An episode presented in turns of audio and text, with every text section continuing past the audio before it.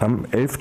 September brannte in Ali Enterprises in Karachi eine Textilfabrik nieder. Ungefähr die Hälfte der Beschäftigten, um die 300, kamen in dem Brand zu Tode.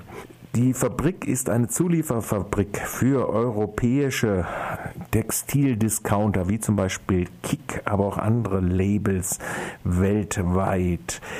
Die Übernahme der Verantwortung erfolgte nicht sofort. Kick sagte aber dann zu, sie werde sich Untersuchungsergebnissen beugen und werde einen Notfallfonds einrichten. Am Telefon begrüße ich Dr. Thomas Seibert von Medico International. Medico International hat Partner in Pakistan, unter anderem die National Trade Union Federation. Wie wird denn das Angebot von Kick dort betrachtet? Beide Angebote werden zurückgewiesen und zwar einmal direkt von unserer Partnerorganisation, die National Trade Union Federation, aber auch mittlerweile von einem breiten Zusammenschluss anderer Gewerkschaften, anderer zivilgesellschaftlicher Organisationen, Menschenrechtsorganisationen. Die haben sich jetzt am Wochenende zu einer großen Versammlung in Karachi getroffen, haben ein Netzwerk gegründet, das den Namen Workers' Right Movement trägt und die wollen diese ganze Angelegenheit jetzt zu ihrer Haupttätigkeit in der ganzen nächsten Zeit machen. Beides, sowohl das Entschädigungsangebot als auch die Untersuchungskommission werden in der Form zurückgewiesen. Die Entschädigung, weil KIK will das von sich aus festlegen und mit einer internationalen Hilfsorganisation abwickeln lassen, sozusagen als Gabe, die äh, aus Deutschland erfolgt. Äh, unsere pakistanischen Partner bestehen darauf, dass das äh, juristisch geklärt wird in Pakistan, dass die Zuständigkeit bei den Betroffenen liegt, bei den Hinterbliebenen, bei den Verletzten, aber auch bei den Menschen, die jetzt ihren Arbeitsplatz und ihre und damit ihr Einkommen verloren haben, dass die diejenigen sein werden, die die Forderungen stellen und die sie als Rechtsansprüche stellen und nicht äh, aus einer Situation raus, in der sie sich für milde Gaben bedanken. Bei der Untersuchungskommission ist es eine ganz ähnliche Sache. Nach dem gegenwärtigen Stand gehören der Untersuchungskommission genau die äh, Bürokraten, Behördenvertreter an, die bisher schon ihre Aufsichtspflicht verletzt haben und gegen die die Gewerkschaft in Pakistan jetzt auch Klage führt, und zwar offiziell juristische Klage wegen Verletzung der Aufsichtspflicht. In gewisser Weise sollen also jetzt die Leute, die das Ganze gedeckt haben, was dort stattgefunden haben, die sollen es jetzt untersuchen und ihr, ihr eigenes Versagen untersuchen. Demgegenüber wird gefordert, die Einrichtung einer Untersuchungskommission, der die Betroffenen selbst angehören, der Gewerkschaften angehören, Menschenrechtsorganisationen angehören werden, die tatsächlich unabhängig ist.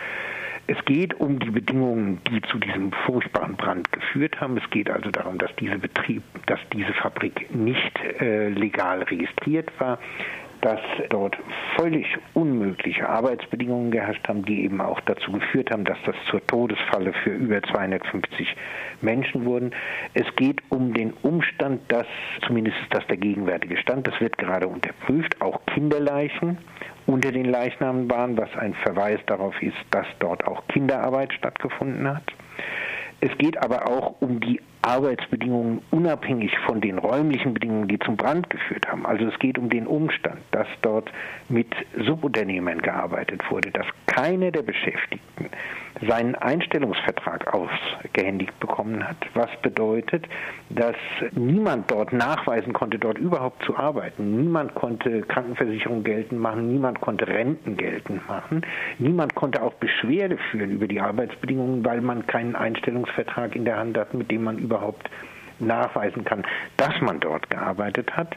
Es steht fest, dass äh, dort auf niedrigstem Niveau entlöhnt wurde, 65 Dollar im Monat, das ist in etwa das Armutsniveau von 2 Dollar täglich.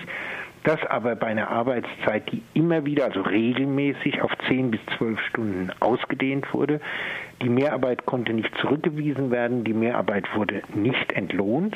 Es erfolgte nichts von all dem, was auch in Pakistan vorgeschrieben ist an Gesundheitsversorgung und so weiter. Alles das ist nicht erfolgt und vor allen Dingen natürlich das Recht auf gewerkschaftliche Organisierung wurde ausdrücklich verweigert. Das ist etwas, was in äh, dieser Fabrik geschehen ist, das aber auch in allen anderen vergleichbaren Fabriken geschieht. Und das ist jetzt der entscheidende Punkt. Was bei Ali Textiles passiert ist, ist eine furchtbare Tragödie außerordentlichen Ausmaßes, könnte im Prinzip aber bei sehr vielen anderen dieser Fabriken in Karachi passieren, die alle auch für den europäischen Markt produzieren. Das ist jetzt der Punkt, der jetzt bei dieser Gelegenheit zum Thema gemacht werden soll. Die Gewerkschaft, mit der wir verbunden sind, aber auch ein breites Bündnis anderer Organisationen werden hier jetzt nicht äh, aufgeben, werden das zu ihrem Haupttätigkeitsfeld machen. Es geht um die volle Aufklärung. Sie werden auch eigenständige Untersuchungen führen. Es geht darum, wirklich äh, herauszubekommen, wo liegen die Verantwortungen, entsprechend das juristisch in Pakistan aufzuarbeiten. Es finden hier jetzt auch in Deutschland erste Erhebungen statt, ob möglicherweise die Verantwortung von KIK und anderen Empfängern zum juristischen Tatbestand hier gemacht werden kann. Wenn es eine solche Möglichkeit gibt, werden wir und andere die auf jeden Fall aufgreifen. Ist in Pakistan überhaupt eine freie gewerkschaftliche Betätigung und Organisation in dem Sinne möglich? Ich habe sowas vage in Erinnerung, es gibt Terrorgesetze etc. Genau, das ist der zweite Punkt und da fällt das Ereignis bei Ali Textiles mit einem anderen zusammen, das ebenfalls in diesem Jahr ist. Es geht hier um ein Unternehmen, das Al-Karam heißt, das ebenfalls für den europäischen Markt produziert, wobei wir zum gegenwärtigen Zeitpunkt nicht wissen, wer genau die Empfänger sind. Wir haben aber jetzt Untersuchungen gestartet, um das nach Möglichkeit herauszubekommen. In Al-Karam herrschten exakt dieselben Arbeitsbedingungen wie bei Ali Textiles. Alles das, was ich vorher aufgezählt habe, gilt auch für Al-Karam. Dort haben Arbeiter im Frühjahr dann, Gewerkschaftsaktivisten, äh, bei der Behörde Beschwerde geführt über die Arbeitsverhältnisse. Äh, postwendend wurden zwölf Gewerkschaftsaktivisten äh, festgenommen, und zwar von einer Sondereinheit, einer paramilitärischen Sondereinheit, zunächst den Pakistan Rangers. Die haben zwölf Leute verhaftet. Die haben sie nachweislich 30 äh, Stunden lang gefoltert mit dem Versuch, Geständnisse zu erzwingen, nach denen es sich bei ihnen gar nicht um Gewerkschaftsaktivisten handelte, sondern um Kriminelle, die den Versuch unternommen hätten, den Firmenbesitzer zu erpressen. Solche Geständnisse haben sie nicht erzwingen können. Zehn der zwölf Aktivisten sind nach wie vor in Haft und sie werden jetzt unter Antiterrorgesetzgebung, das heißt unter dem Vorwurf, Terroristen zu sein, angeklagt. Zehn Verfahren sind anhängig und am 13. diesen Monats, also zwei Tage genau nach dem Brand, wurde ein Einspruch der Gewerkschaft dagegen, dass hier die Antiterrorgesetzgebung äh, ins Spiel gebracht wird, zurückgewiesen. Die Gewerkschaft hat jetzt neuerlich Einspruch bei der nächsthöheren Instanz erhoben.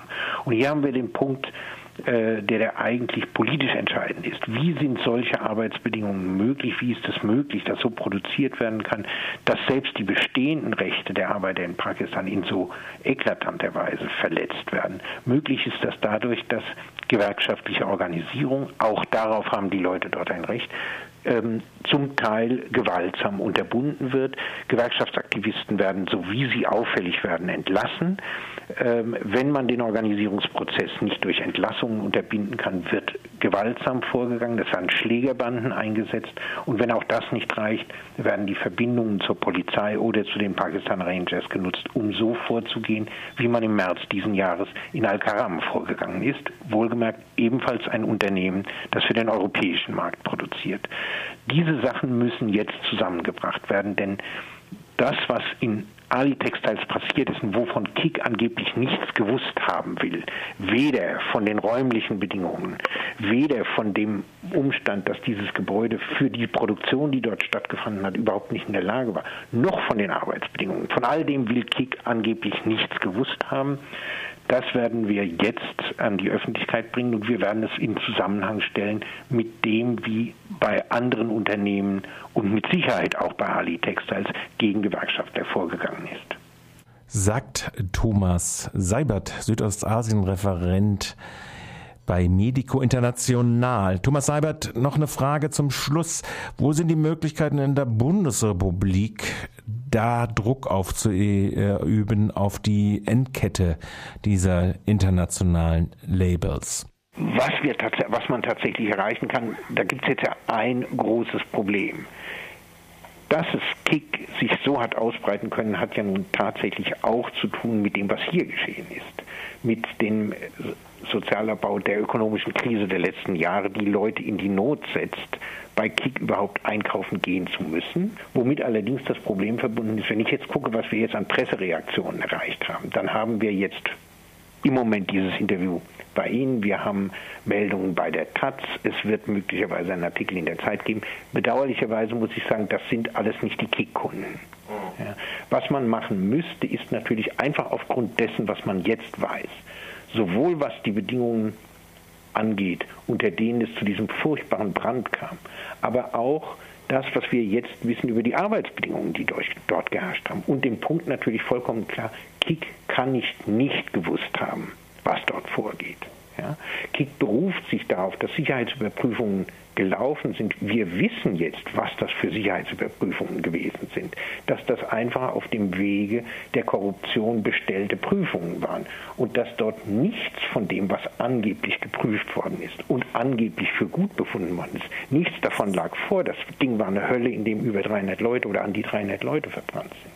Was wir jetzt machen müssen, ist den öffentlichen Raum, der sich jetzt aufgetan hat, wirklich so schnell als möglich zu besetzen, so weit wie möglich vorzustoßen und die Frage, ob wir zum Beispiel, ob es tatsächlich möglich sein wird, auch hier juristisch vorzugehen, gegen Kick vorzugehen, das wird ein Punkt sein, in dem geht es wird es sowohl darum gehen, gegebenenfalls Entschädigungen zu erstreiten, er wird es darum gehen, Änderungen zu erzwingen, es wird aber auch vor allen Dingen darum gehen, noch einmal mehr Öffentlichkeit herzustellen dafür um letztlich solche Fragestellungen gibt es ein, wäre eine Boykottkampagne gegen Kick möglich? Ich kann das zum gegenwärtigen Zeitpunkt nicht beurteilen, aber natürlich sind das Sachen, an die wir ran müssen.